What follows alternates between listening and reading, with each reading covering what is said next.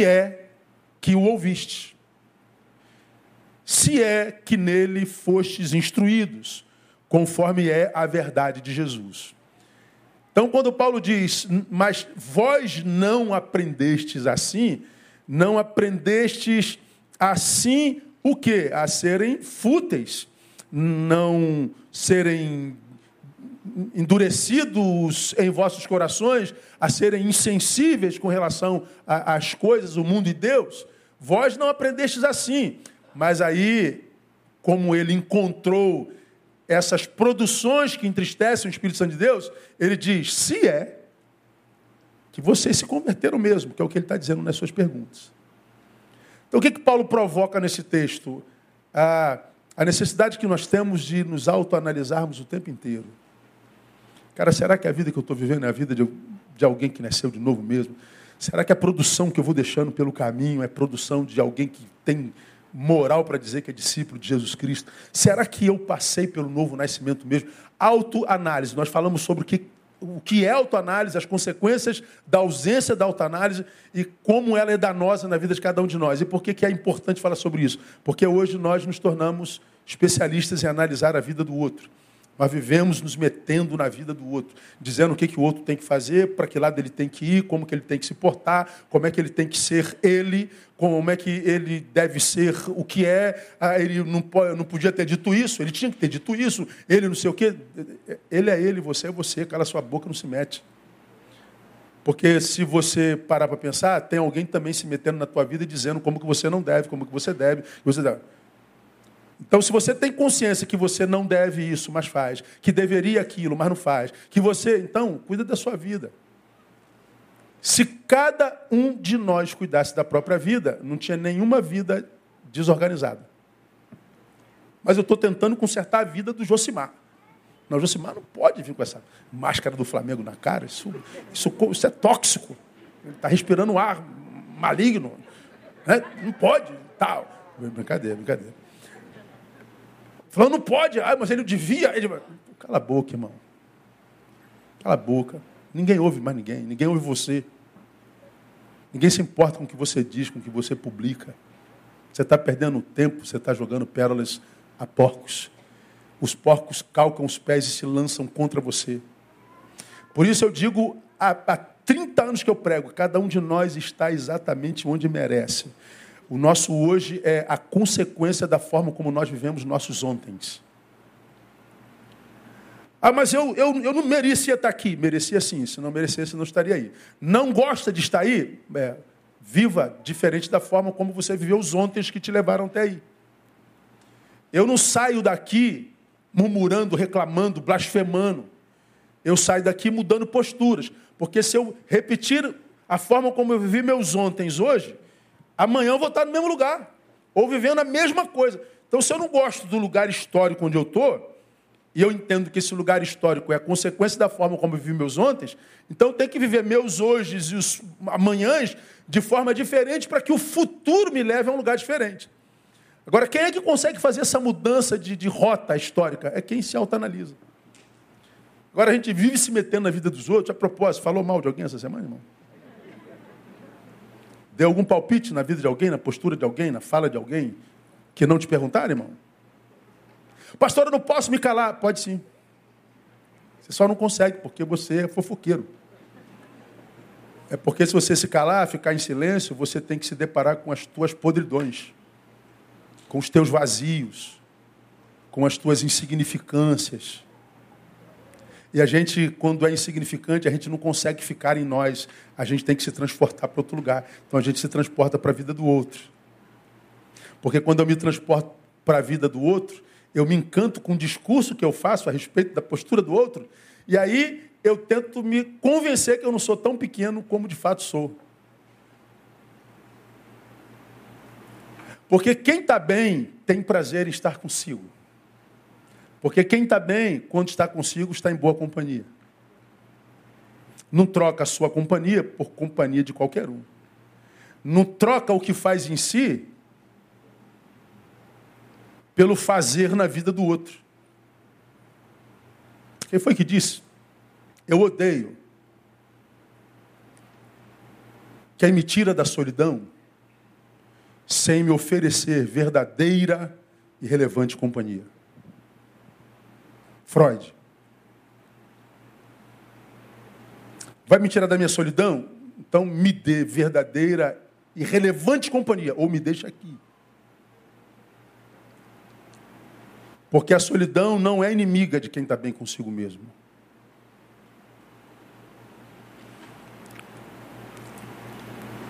Autoanálise. Hoje a gente prossegue no nosso estudo.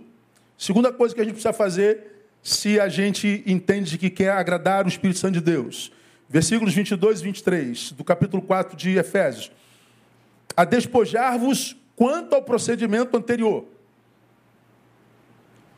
do velho homem, que se corrompe pelas concupiscências do engano, a vos renovar no espírito da vossa mente, e a vos revestir do novo homem, que segundo Deus foi criado em verdadeira justiça e santidade. Cara, o texto é muito rico, é demais, cara, é um negócio muito profundo. Você que não acredita na Bíblia, cara, você precisa rever os seus conceitos. Porque uma pessoa sozinha, normal, não escreveria coisas como essa que Paulo escreve no capítulo 4 de Efésios. É muito profundo. A despojar-vos quanto ao procedimento anterior. Então, veja, ele diz para nós que ah, ah, examinai-vos a vós mesmos se permaneceis na fé. Lembro na semana passada. Ele, ele é, vós não aprendestes assim a Cristo. Ser fútil, intolerante, coração duro, insensível. Aí ele diz: Mas eu estou vendo essa futilidade, essa intolerância, essa. Então vocês provavelmente não, não se encontraram com Cristo. Ou se encontraram? Aí eu fico imaginando a igreja de Éfeso respondendo: Claro que nós nos encontramos. Ok, então se vocês se encontraram e estão praticando o que não deviam, ah, vocês precisam se despojar despojar-vos quanto ao procedimento anterior. Porque tornar-se um ser humano fútil, um discípulo de um Cristo que gerou em você uma nova criatura, não tem sentido. A velha criatura é fútil, mas a nova não, porque ela foi gerada por Deus pelo Espírito Santo. Então, se eu fui gerado por Deus, uma nova criatura, no espírito e continuo um tolo, fútil, eu estou dizendo que eu abro mão do que o Espírito Santo de Deus fez em mim e opto por me permanecer no velho homem. Eu estou anulando o sacrifício de Jesus, estou me auto-sabotando. É burrice, cara. Então ele diz: não faça isso, igreja. É o que Paulo está dizendo. Vocês precisam se despojar, se livrarem é, desse procedimento anterior é, do velho homem, que se corrompe pelas concupiscências do engano, e a vos renovar no espírito da vossa mente, e a vos revestir do novo homem, que segundo Deus foi criado em verdadeira justiça. Despojar-vos quanto ao procedimento anterior. O que, que ele está dizendo? Cara, se você precisa de mudança, provoque essa mudança, sai da inércia. Autoanálise e sair da inércia. Pô, cara, eu preciso mudar minha vida, cara. Poxa, pastor, eu preciso mudar minha vida. Brother, cara, eu preciso fazer alguma coisa na minha vida. Faça! Vai lá e faz! Não, cara, um dia, cara, um dia, rapaz, olha só. Escuta o que eu estou falando. Um dia, meu. Um dia eu vou fazer. Não, não, espere um dia, não. Amanhã você pode estar morto, mané. Você pode pegar Covid aí e morrer amanhã. Você pode ser atropelado. Pode cair um avião na tua cabeça. É hoje. O amanhã não existe. Como é que eu agrado a Deus? É saindo da inércia. Porque há muita gente que sabe que precisa mudar, porque não está feliz aonde, como está, se refugia na oração, esperando que Deus faça por ele o que compete a ele fazer por si mesmo. Aí fica no discurso um dia, quando, se Deus quiser, Deus quer. Ele está dizendo: vocês precisam se despojar do velho homem. Porque não é possível estar vivendo a vida da nova criatura e não estar bem consigo mesmo. A gente tem problemas humanos, se entristece, passa por depressão, passa por angústias, passa por, por desemprego, passa por divórcio, passa por tudo que todo mundo passa. Então, essa tristeza que nos acomete pelo cotidiano da humanidade, acomete todo mundo, essa tristeza é a tristeza humana. Mas, quando a gente vive na cultura da nova criatura, essa tristeza humana não nos paralisa. Ela não rouba de nós a alegria da vida. Semana eu vi um eu vi uma imagem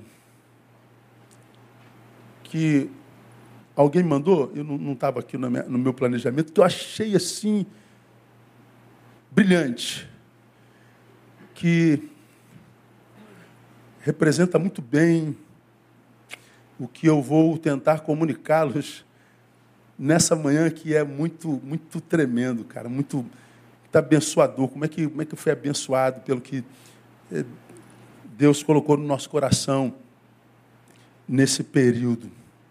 Não vou achar. Quando a gente quer, né, irmão, aí some tudo, da vista está na nossa cara, a gente não vê. Ah, imagens. Aqui. Deixa eu ver se eu mando lá para o painel se vai. Está sem internet. Está sem internet? E o WhatsApp tem? Vamos, vamos ver se. Tem também não? Tem não?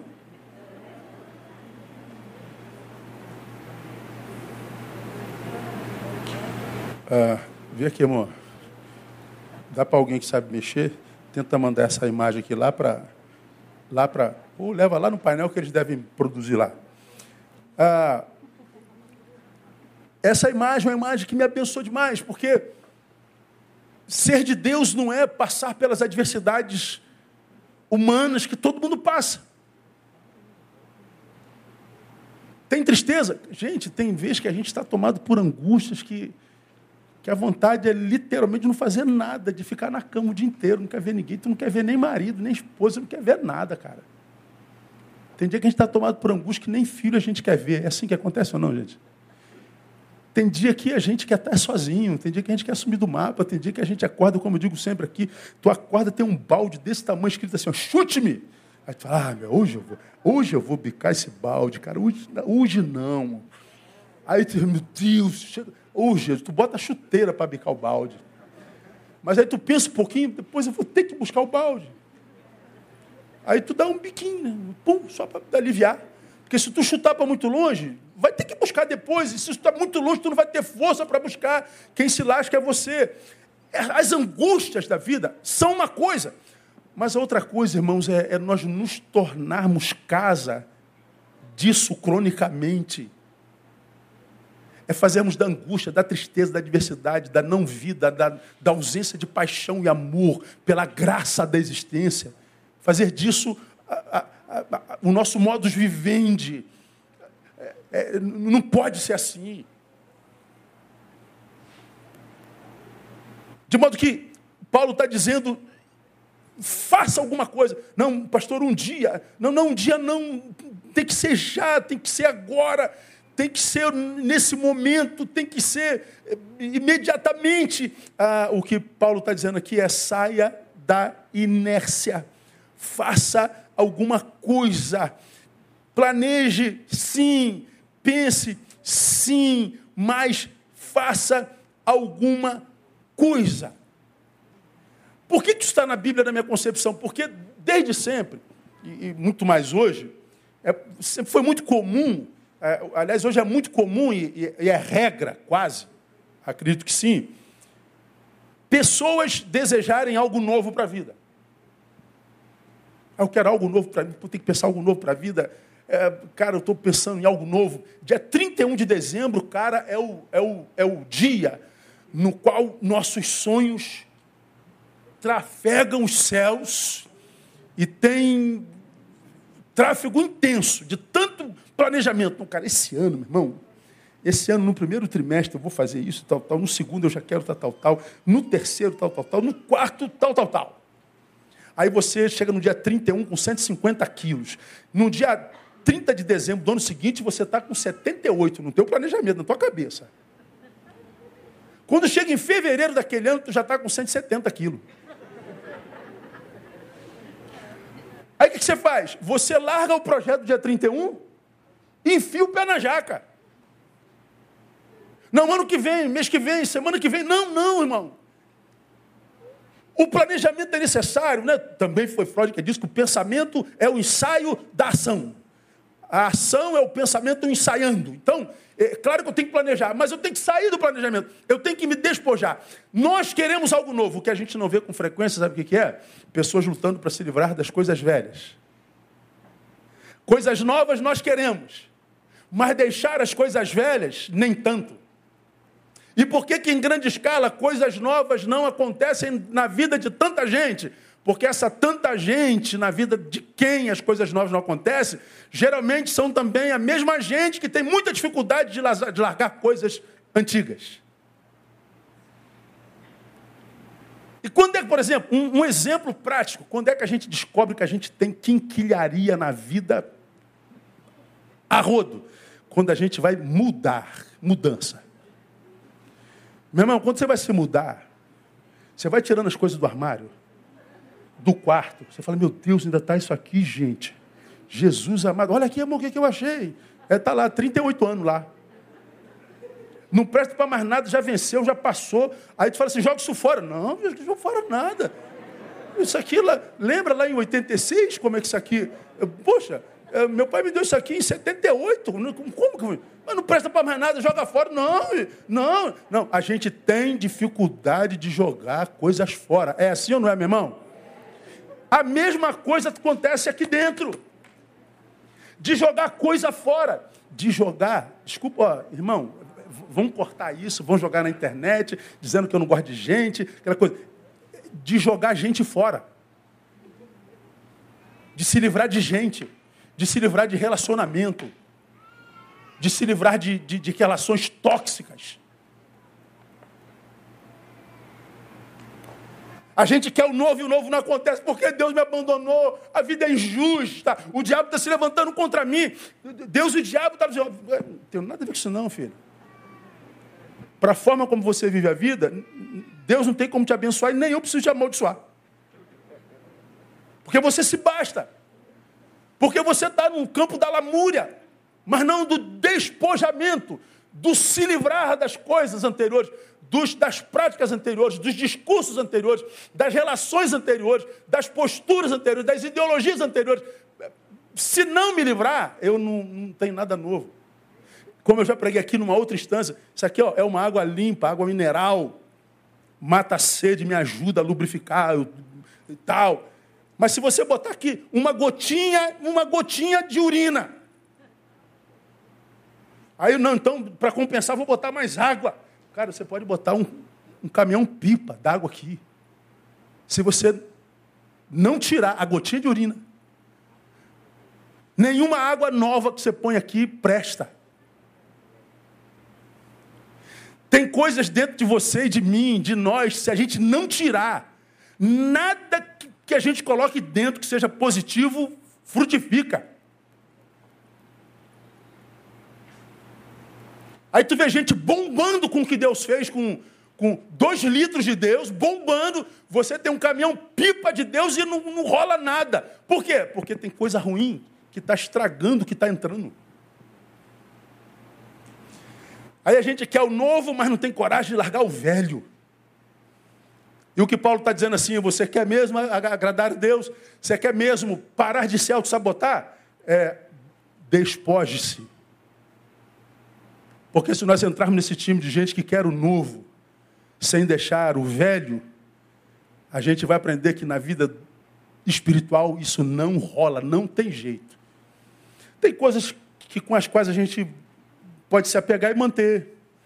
Porque, sei lá, essa mesa aqui me lembra de um tempo legal, deixa aqui no cantinho da sala. Então a, a sala é clean, mas tem um quê de, de, de, de, de, de antigo. É legal, dá para compor, chama aí um, um design de interiores, ele vai dar um jeitinho, ele vai botar aquela mesinha que não tem nada a ver com a cultura estética da tua sala, mas o design de interiores ele vai conseguir encaixar aquela mesinha lá. Na vida espiritual não tem jeito, irmão. Não existe design de interiores espiritual. Não dá para encaixar nada. Pode melhorar, é, exemplificando com a Bíblia, pastor? Posso. 2 Coríntios 5,17 é um dos textos mais conhecidos da Bíblia Sagrada. Pelo que se alguém está em Cristo, diga aí. Nova criatura, ponto. As coisas velhas. O que, que aconteceu? Passaram. Eis que, atente para a palavra, eis que. De novo, eis que. Mais uma vez, eis que. Tudo. Tudo se fez novo. E as coisas velhas? Jogamos fora. Tudo novo. Não dá para guardar a mesinha velha nos recontos da nossa alma. Não dá para guardar uma magoazinha velha.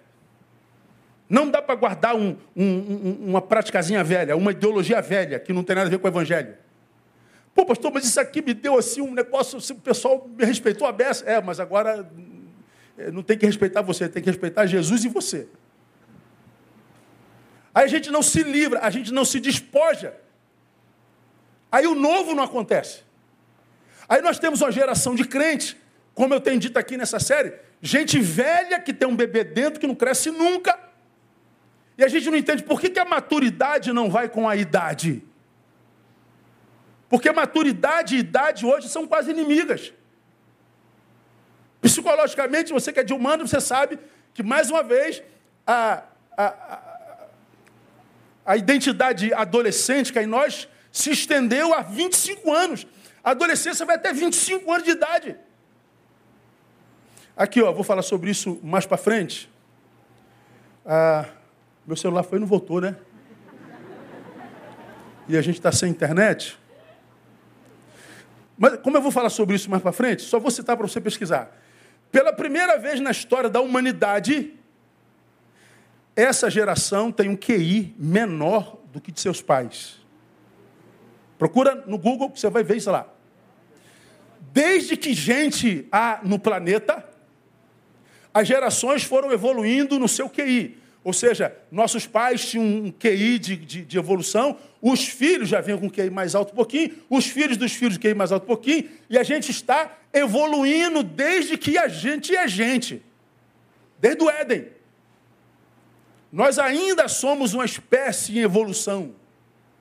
Só que pela primeira vez na história da humanidade, essa geração veio com um QI menor do que seus pais. Vou falar sobre isso mais para frente. Só para você pesquisar, para você ver o que está acontecendo com a gente. Aí a gente pergunta assim, mas por que será, pastor? Por que será? Por que será? Porque a gente está saindo de uma geração de produção, ou seja, na nossa época a gente produzia.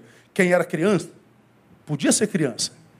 Criança corre, criança brinca, criança faz, né, tal, criança desobedece, criança briga, criança, criança é criança, criança quebra o queixo, criança quebra o braço, criança se corta, criança berra, é, e quando chega no adolescente, ele já não quer mais parecer criança de jeito nenhum. E eu não sou mais criança, não. É, quanto mais. É, oito anos, não sou mais criança, não, pastor. Eu já cresci, já, é, tá? Oito anos estou vendo, já está maior do que o meu pé, né? Então, já evoluiu. Aí o, o, cara, o cara chega na adolescência.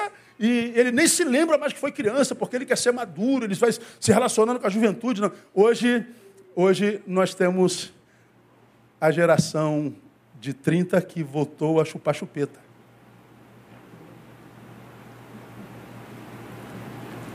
Nós temos a geração de 40 que voltou para a casa dos pais.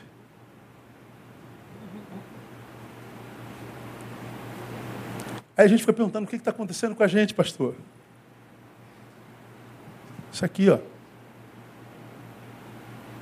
A gente não produz mais. A gente anda de cabeça baixa. A gente se esbarra em gente na rua o tempo inteiro. Oh, oh desculpa. Tu, oh, desculpa. Oh, desculpa. A gente andando de cabeça baixa, a gente não é abençoado pelo belo. A gente não é abençoado pelo, pela postura gentil daquele casal, daquela pessoa. Nós não vemos o, o casalzinho de 60 anos de casado andando de mãozinha. Que coisa linda, que coisa bonitinha. Puxa, que postura bacana. Olha que que, que foto bonita, olha que flor linda. Não, a gente não está sendo abençoado pelo que Deus criou. Nós estamos nos alimentando de performance. Eu e você sabemos que quase tudo que está aqui é performance. Eu e você sabemos que todo mundo que está gravando o vídeo, ele preparou o, o, o, ambiente, ele preparou a câmera, ele botou a, a, a, a, roupa exata, ele botou o texto atrás da câmera para que ele falando pareça que ele não está lendo, de que ele é um intelectual fenomenal, de que ele sabe todos os assuntos. A gente sabe que tudo é performance. Mas por alguma razão não se consegue mais sair desse negócio. Então a gente deixa a vida natural para viver essa aqui. Nós não sabemos mais o número do nosso telefone. Nós não sabemos o número do telefone do nosso filho. Nosso cérebro não é mais usado para nada.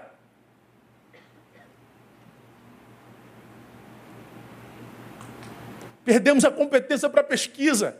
Eu falei que, pela primeira vez, o QI dessa geração veio menor do que o dos pais. 200 de vocês olhou o celular na hora.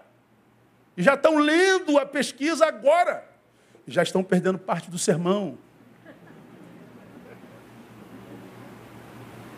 Por quê? Porque a gente não consegue fazer uma coisa só de cada vez mais.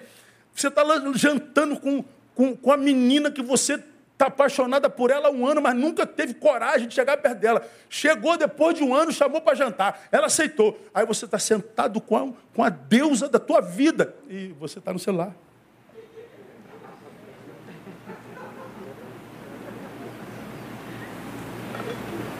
Olha lá a foto. Ó.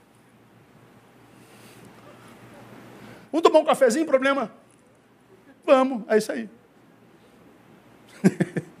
Olha a fisionomia do problema, irmão.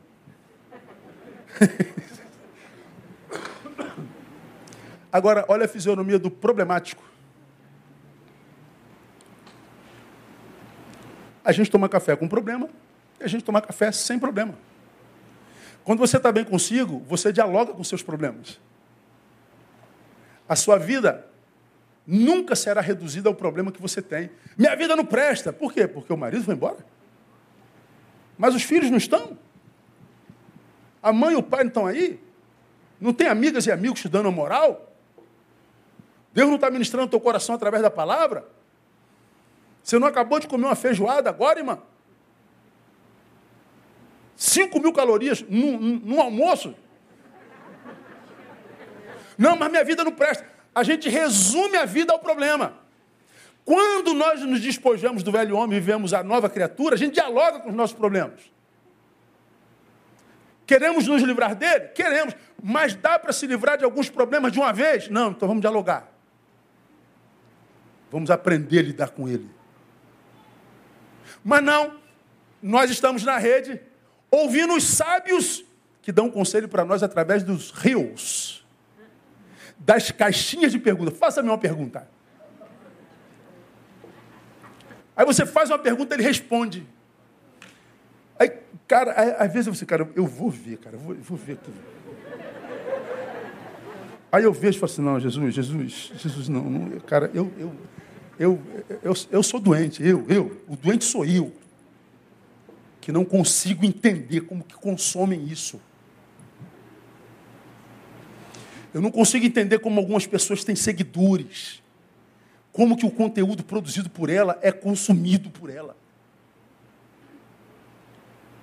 Tão errado sou eu, que não me adequo ao sistema.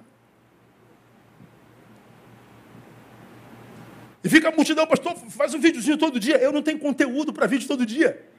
Eu não tenho competência para manter uma, um, um conteúdo degustável se eu pregar todo dia. Para eu fazer um sermão domingo é uma dificuldade louca. Você acha que é chegar aqui e pregar? Tu, se sai assim na hora. Um cara grava vídeo todo dia. Vai lá ver o vídeo todo dia. Eu falei, meu Deus, cara. Cara, não há esperança para nós, não. Mas para mim e para você, há. Porque a gente pode remar contra a maré a gente pode viver fora da cultura do presente século. A gente pode aprender a viver com os nossos próprios pés e pensar com a nossa própria cabeça. Porque a cultura do, do, da inconsciência coletiva, ela está indo para o ralo e, e cada vez mais célere. Então, nós somos bombardeados por questões que vão nos adoecendo, nós somos bombardeados por informações. Nós somos, como já preguei aqui numa outra instância, nós vivemos em rede, nós vivemos uma vida absurdamente invasiva. Nós estamos invadidos, pervadidos por opiniões, sensações, energias, que se a gente não tiver competência, vão colando na nossa alma. Daqui a pouco a gente vê a nossa alma como um Frankenstein, pedaço de um monte de gente constituindo a nossa própria alma. Chega uma hora que nem a gente se conhece, porque não há mais nada de nós aqui.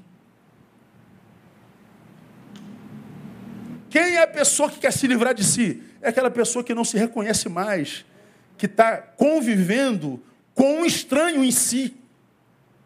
Eu não sei lidar com essa coisa na, na qual me tornei. E como é que se transformou nessa coisa? É pedaço de gente, de opiniões, de energias, de forças que vão colando na sua alma, que te impede de ser você mesmo.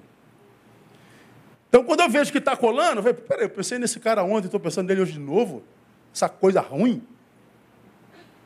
Penso nesse cara me faz mal, tirou vontade de tomar café. Pô, cara, o cara tirar a vontade ao Neil de tomar café expresso, meu irmão, porque você já me, me penetrou todo. Porque ninguém me tira a vontade de tomar café. Eu estou tomando um cafezinho e vem fulano. Pô, pensei nessa desgraça ontem. Ele está aqui de novo hoje? Não, não, não, não, não, não, não. Aí eu paro, irmão. Vamos ver o que está acontecendo, cara. Deixa eu ver se disse alguma verdade que eu não encarei e está aqui me, me, me, acusando enquanto consciência. Ou deixa eu ver se a minha imagem está muito forte em mim, ele tocou na minha imagem, eu fiquei chateado. Isso é autoanálise. Não, acho que eu fiquei chateado porque ele disse que, que eu sou orelhudo demais. E aquela pessoa disse que a minha orelha era bonitinha. Ela vai ouvir que a minha orelha é grande demais. Ela vai dizer que a minha orelha não é mais bonita. Aí eu vou perder, por causa de desgraçado, o elogio dela. Mas o que é a crítica dela, o elogio dela? Não muda nada na minha vida. Aí eu me livro desse desgraçado, não vou permitir que ele vá estragar meu café da tarde. Eu não permito que ninguém fique em mim dois pensamentos, irmão. Por quê? Porque anteontem eu fui dormir, eu tinha 15 anos. Aí acordei ontem com 35. Aí dormi ontem, acordei hoje com 55. Vou dormir amanhã, estou com 70. Não dá para perder tempo com, com, com bobagens. Eu preciso me despojar dessas coisas. Isso é exercício. Isso é muito, mas, mas muito, muito, muito, muito, muito, muito importante na vida de, de, de, de qualquer um de nós. Então, quando, quando Paulo escreve esse texto, ele diz: se você quer mudar, ah, autoexame. Segundo, é, vença a inércia, saia da inércia. Então, as coisas velhas já passaram, mas se a gente vai a Mateus 9,17, também está escrito lá: nem se deita vinho novo em odres velhos. Essa é uma fala de Jesus Cristo. Não se deita vinho novo odres velhos. Do contrário, se rebentam. Derrama-se o vinho e os odres se perdem. Mas deita-se vinho novo em odres novos, e assim ambos se conservam. Jesus falando, o vinho novo é o seu espírito, os odres somos nós. Vou derramar o meu espírito sobre a vida do E não, não, tem coisa velha demais lá. Se eu lançar o novo sobre ele, o meu novo, o novo de Deus sobre ele, eu não o abençoo, eu arrebento, eu acabo com ele. Deus, por amor a nós, se a gente está cheio de coisas velhas, poupa-se, não se derrama sobre mim. Por amor a um, ele se derrama, por amor a outros, ele se poupa. Está claro isso, minha igreja, meu não?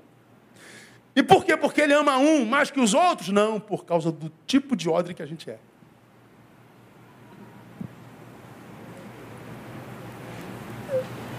Eu preciso me despojar do velho. Porque quando eu me despojo do velho, eu estou preparado para o novo. E sabe o que, que é bom? é que nós servimos a um Deus que é infinitamente abundante. Você pode ter dele durante toda a tua existência. Ele não se poupa para que ele não diminua, diminua. Deus não empobrece-se quando se derrama sobre nós. Ele é uma fonte inesgotável. Então por que ele não se derrama? Por que eu não tenho porção dobrada dele? É por causa do odre. Aí nós entramos no evangelicalismo nacional. Seis sextas-feiras da, da unção de Barnabé. Aí você vem seis sexta-feiras da unção de Barnabé. Porque Deus vai mudar a tua história em seis sextas-feiras. Aí tu sai da primeira sexta-feira e vai praticar o velho. Aí chegou sexta-feira que vem, aí o apóstolo, o bispo, o pastor, o ungidão, e, tá! Aí tu meu Deus, poder de Deus. Aí tu sai da, da sexta-feira, vai para o velho. Aí chega na sexta, sexta-feira não aconteceu nada. Ah, isso aqui é conversa fiada, pô. Esse negócio de fé é conversa fiada, isso é de pastor que engana o povo, faz lavagem cerebral. Aí nós somos um povo que tem discurso de amor e não ama. Nós temos discurso de tolerância e não tolera porcaria nenhuma.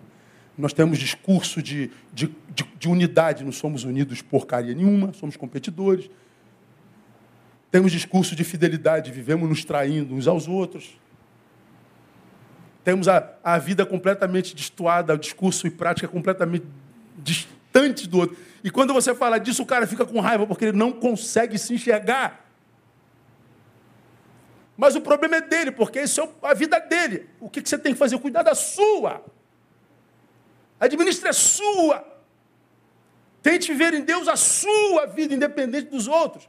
Mas aí eu preciso viver despojamento. Jesus sabe, irmão, que mudanças estão constantemente no nosso discurso, mas ele sabe também como somos resistentes a mudar. Como é difícil mudar, irmão. A psicanálise diz que mudar, já falei sobre isso aqui, é deixar de ser o que foi no instante anterior. Você vai se lembrar disso aqui, ó. Neil Barreto, à esquerda de seu púlpito.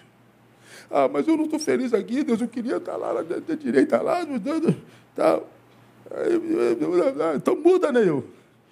Aí eu mudei. Mas aí, pastor, você vai ter que perder, é, vai ter que perder do lado. Então, tá, eu sou aqui. Então, para eu ser Neil da direita, eu tenho que deixar de ser Neil da esquerda. Mas como dessa brigalhada toda, eu estou aqui na direita, pastor, então, então tá ruim para caraca, tá, eu quero mudar, então é, deixa de ser da direita, vai para a esquerda. Porque se eu fizer só da direita, vão dizer que eu estou fazendo campanha para a direita, entendeu? Então, estou fazendo aqui. Muda para a esquerda, viu, irmão? Mas para você ser da esquerda, você tem que deixar de ser direita. Você ser... Então, mudar, eu sou Neil aqui, à esquerda, para eu deixar de ser Neil da esquerda, para ser, ser Neil de qualquer outra forma, eu tenho que deixar de ser Neil daquele jeito. Eu não tenho como continuar lá e ser isso aqui. Então, mudar é morrer. Como a gente não nasceu para morrer? A gente tem muita dificuldade de morrer. Ah, o importante é competir. Não, porque quem disse isso tirou em segundo lugar, irmão. Porque o importante é ganhar. Porque quando a gente brinca de zero em um, olha lá, zerinho, um. Aí ele fala, ganhou.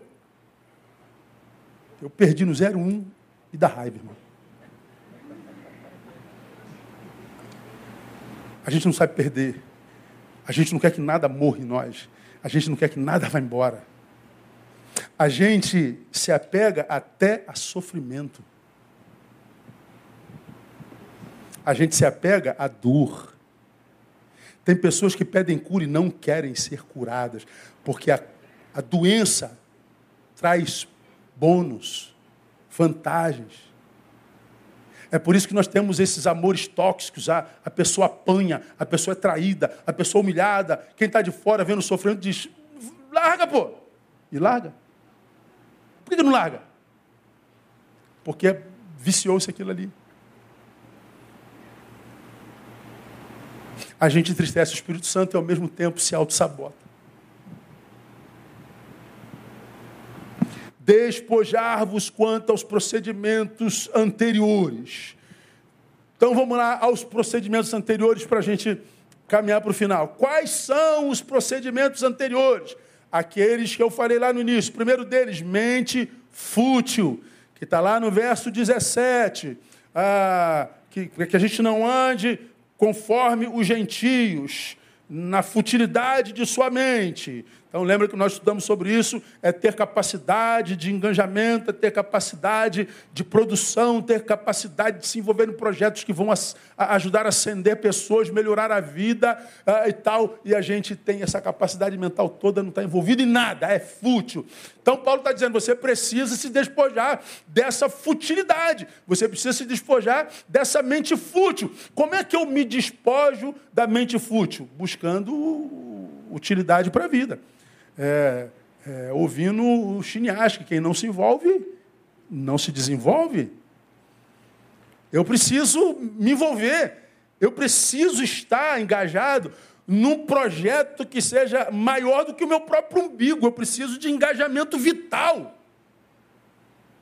Aí eu volto a Gênesis capítulo 12. O chamado de Abraão, que eu e você conhecemos muito bem.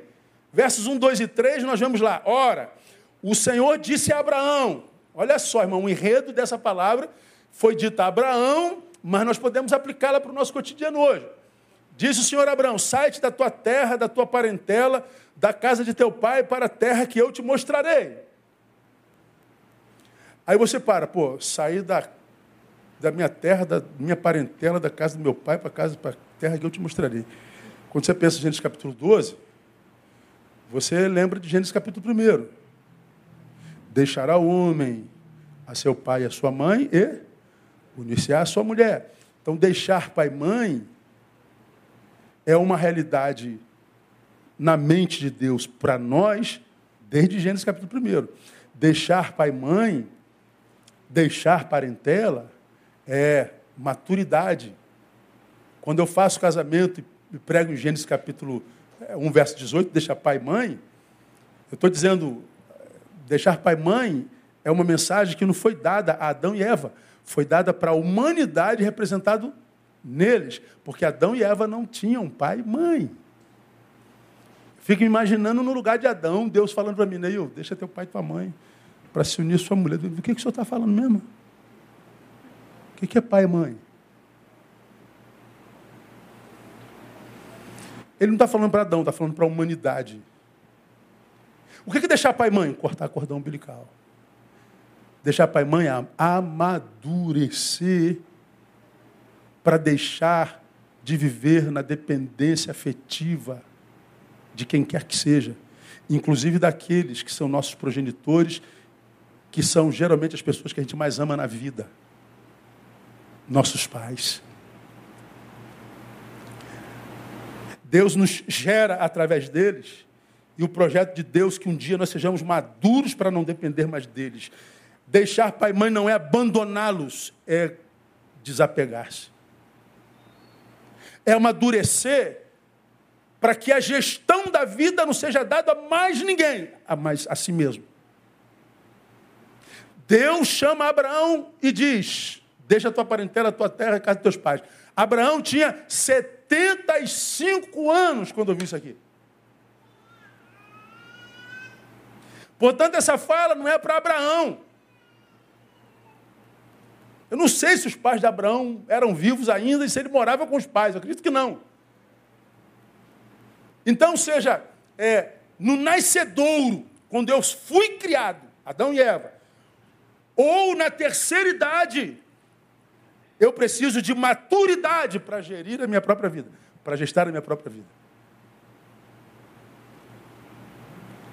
Porque é a maturidade que vai me capacitar para cortar o cordão umbilical, para desapegar, para perder, para me despojar. Ninguém abre mão se não tiver amadurecido. Por que eu não consigo abrir mão, pastor? Porque não amadureceu. Porque quem amadurece, deixa aí, irmão. Quem amadurece não é tentado pelo poder nem pelo senso de propriedade. Eu sou casado com o André há 33 anos, nunca me vi dono. Amor, vou viajar com a minha amiga, tá? Tá, amor, vai com Deus. Eu não vou nem falar de coisas pessoais, porque senão vocês vão querer fazer igual, vai dar divórcio. É. Não me sinto dono, sabe por quê? Porque eu tenho plena convicção de que é minha. Não preciso controlar. E por que você controla tanto? Porque você não tem certeza se é tua ou teu. Isso é com relação a pessoas e coisas e sentimentos. Cara está sempre querendo mostrar que é inteligente, que é engajado, que é não sei o quê, que Mas por que você está nisso o tempo inteiro, cara? Sempre discussão teológica, filosófica, é, escatológica, bestológica. Vive disso. É porque ele não está convencido do saber que quer vender. Quando o cara tem sabedoria, ele cala a boca e o procedimento já revela. Quase todo mundo diz que ele é inteligente. Mas não, os meninos estão nas redes. Aí, publicação sobre física quântica nuclear. Ele vai lá. Teoria das cordas. Pneumatologia. Cara, o cara sabe tudo. Por que você se mete em tudo, cara? É porque você sabe tudo? Não, porque você tem dúvida do próprio saber. Você só engana os tolos. Como o mundo é um mundo de tolos, você engana muita gente, parabéns. Só que, à medida que você engana, você está semeando para o teu futuro. A semente do engano é uma desgraça. Você vai colher lá na frente. Você vai atrair gente que vai te enganar. Você vai, vai estar em, em, em, em, conlúdios que te enganarão. Você vai é, é, se encontrar com espelhos que te enganarão. Você vai ser um engano ambulante. Meu Deus, nada na minha vida dá certo é, não é por causa daqueles com quem você se relaciona, não. É por causa daqueles que você atraiu com aquilo que você ofereceu. A vida é muito simples, a gente é que é complicado. Nós precisamos de engajamento vital, mas a gente precisa de maturidade. Aí veja só, deixa, perde, despoje-se da tua terra, da tua parentela, do teu pai, da. da, da. Aí no 2, eu farei de ti uma grande bênção. A promessa vem depois da perda, do despojamento. Eu farei de ti uma grande nação. Continua as promessas. Abençoar-te-ei. Continua a promessa. Engrandecerei o teu nome. E tu ser uma bênção. Aí ele continua: se você, Abraão, conseguir se despojar, vai ser essa bênção toda. Aí a promessa continua. Olha que coisa linda, irmão. Abençoarei os que te abençoarem e amaldiçoarei aquele que te amaldiçoar. Ou seja, eu vou te dar a graça de não só ser abençoado por mim, mas ser alguém tão cheio de mim que vai fazer com que no caminho o que fizerem a você volta para ele. Se te abençoou, é abençoado. Se te amaldiçoa, é amaldiçoado.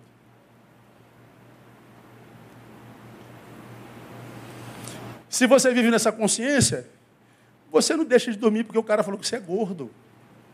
Que você é traíra, você é vagabundo, você é adúltero. Você é isso, você é aquilo. Deixa o jumentinho falar. Volta tudo para lá. Você, não, você não, não entra em crise. Você está no meio, mas não debaixo da influência do todo. Porque você viveu o despojamento. Então, perdão, no versículo primeiro, desapego, despojamento. E para me despojar, eu preciso ter fé. Porque eu estou abandonando, porque eu estou diante de uma palavra de Deus que diz que eu tenho que fazer. Aí então vem as promessas. E depois das promessas, a revelação da missão. Eu quero que você seja uma benção.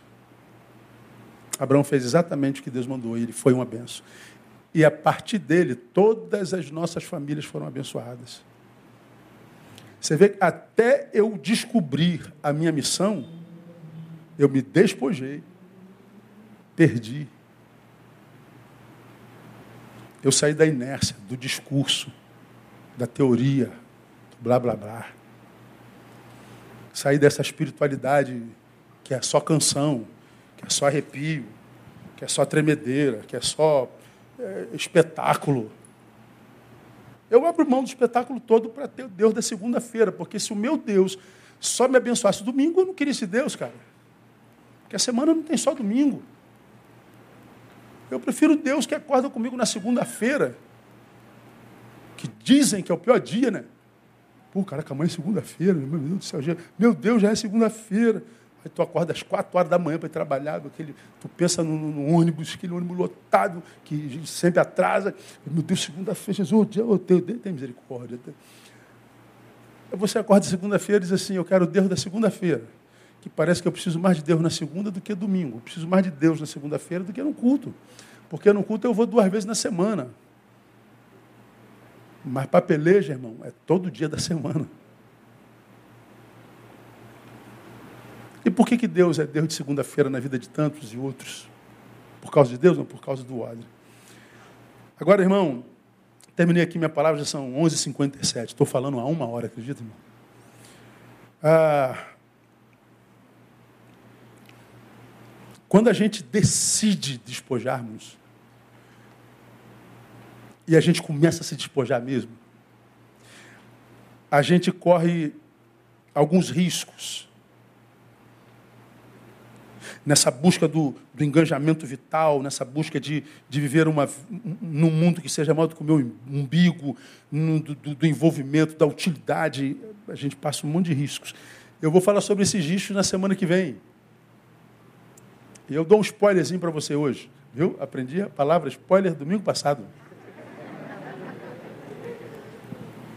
A gente passa por desequilíbrios, vou falar sobre desequilíbrio.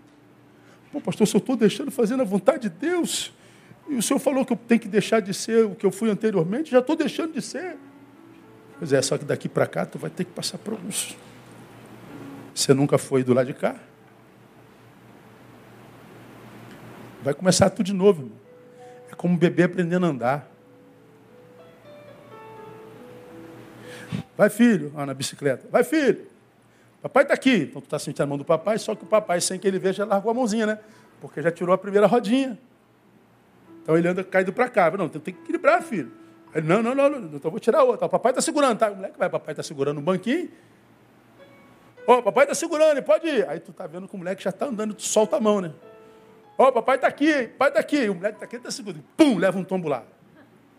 Pô, o senhor não estava me segurando, pai? Eu tinha largado, filho. É, Deus larga a mão. Não é para a gente cair. É para que a gente pratique o equilíbrio.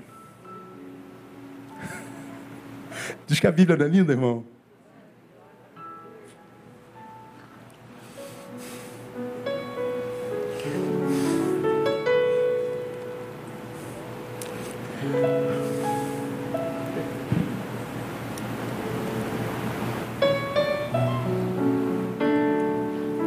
Você vai trocar isso por causa desses idiotas de Instagram? Você vai trocar o evangelho por ideologias? Você prefere a influência disso que está aí do que da palavra e da igreja de Cristo Jesus? E acha que está bombando? Despojar-vos. Aí tem, tem outros riscos que eu vou compartilhar com vocês domingo que vem, não percam não, é muito tremendo, é muito tremendo, cara. Tudo em Efésios capítulo 4. É uma aula de vida. É uma aula de vida para quem não quer perder vida com o que não presta. Como o tempo passa rápido, a gente está envelhecendo rápido, está muito rápido, cada vez mais rápido. Cara, a gente tem que mensurar cada vez mais nossas, nossas posturas no mundo. E quando eu, eu compartilho com vocês uma palavra dessa, eu compartilho como quem sabe que está pregando para as duas filhas. Minhas duas filhas estão me ouvindo. Minha esposa está me ouvindo. Eu não prego para vocês o que eu deixaria de pregar para mim. Prego para minha família. Estou pregando para minha família é na, na ânsia de ver gente que consiga transcender isso que está aí. Esse modo de vende horrível, performático, hipócrita, beligerante, idiotado, que você transcenda esse modo de viver e, e viva o Evangelho, que nem sempre tem a ver com os evangélicos, que não são melhores do que isso que está aí, não. Minha esperança é que vocês achem nisso o Evangelho. Vamos orar. Ó oh Deus, a nossa gratidão ao Senhor.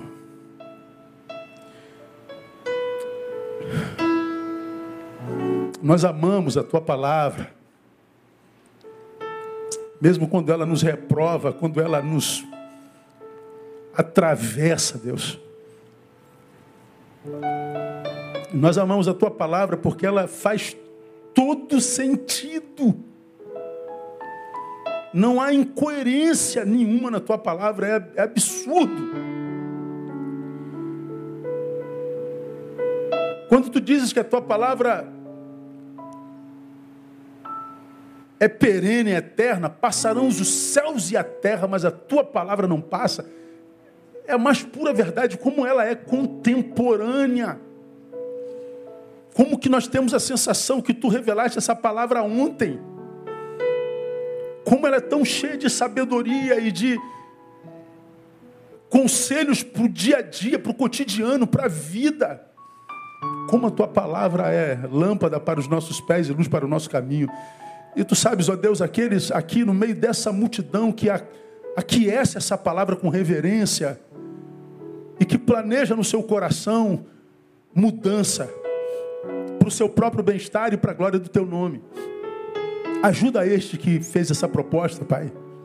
Ajuda esse menino, essa menina, esse homem, essa mulher que deseja viver, ó Deus, uma vida que vale a pena ser vivida, não uma vida que vale a pena ser publicada. Uma vida, ó Deus, da qual ele tem orgulho, não provoque inveja a alguém. Ajuda-nos a aquecer a receber essa palavra e a praticar, que a gente consiga se despojar, se livrar daquilo que precisa se livrar, para que o novo do Senhor seja derramado sobre nós. Derrama algo novo sobre nós, porque nós vamos, a partir dessa manhã, cuidar do odre que nós somos. Ajuda teus filhos a praticarem isso. Nós te daremos honras e glória. Nós oramos e te agradecemos em nome de Jesus, nosso Senhor que reina. Amém e aleluia. O melhor aplauso, Senhor. Deus abençoe vocês. Vão com Deus, logo mais às 18 horas nós estamos juntos mais uma vez. Logo mais nós vamos pregar sobre comunhão. Eu não preciso de ninguém. Será, irmão? Não perca não. Se você não vem, Deus abençoe. Vão com Deus, bom apetite. A gente se vê no próximo domingo de manhã, permitindo o Pai.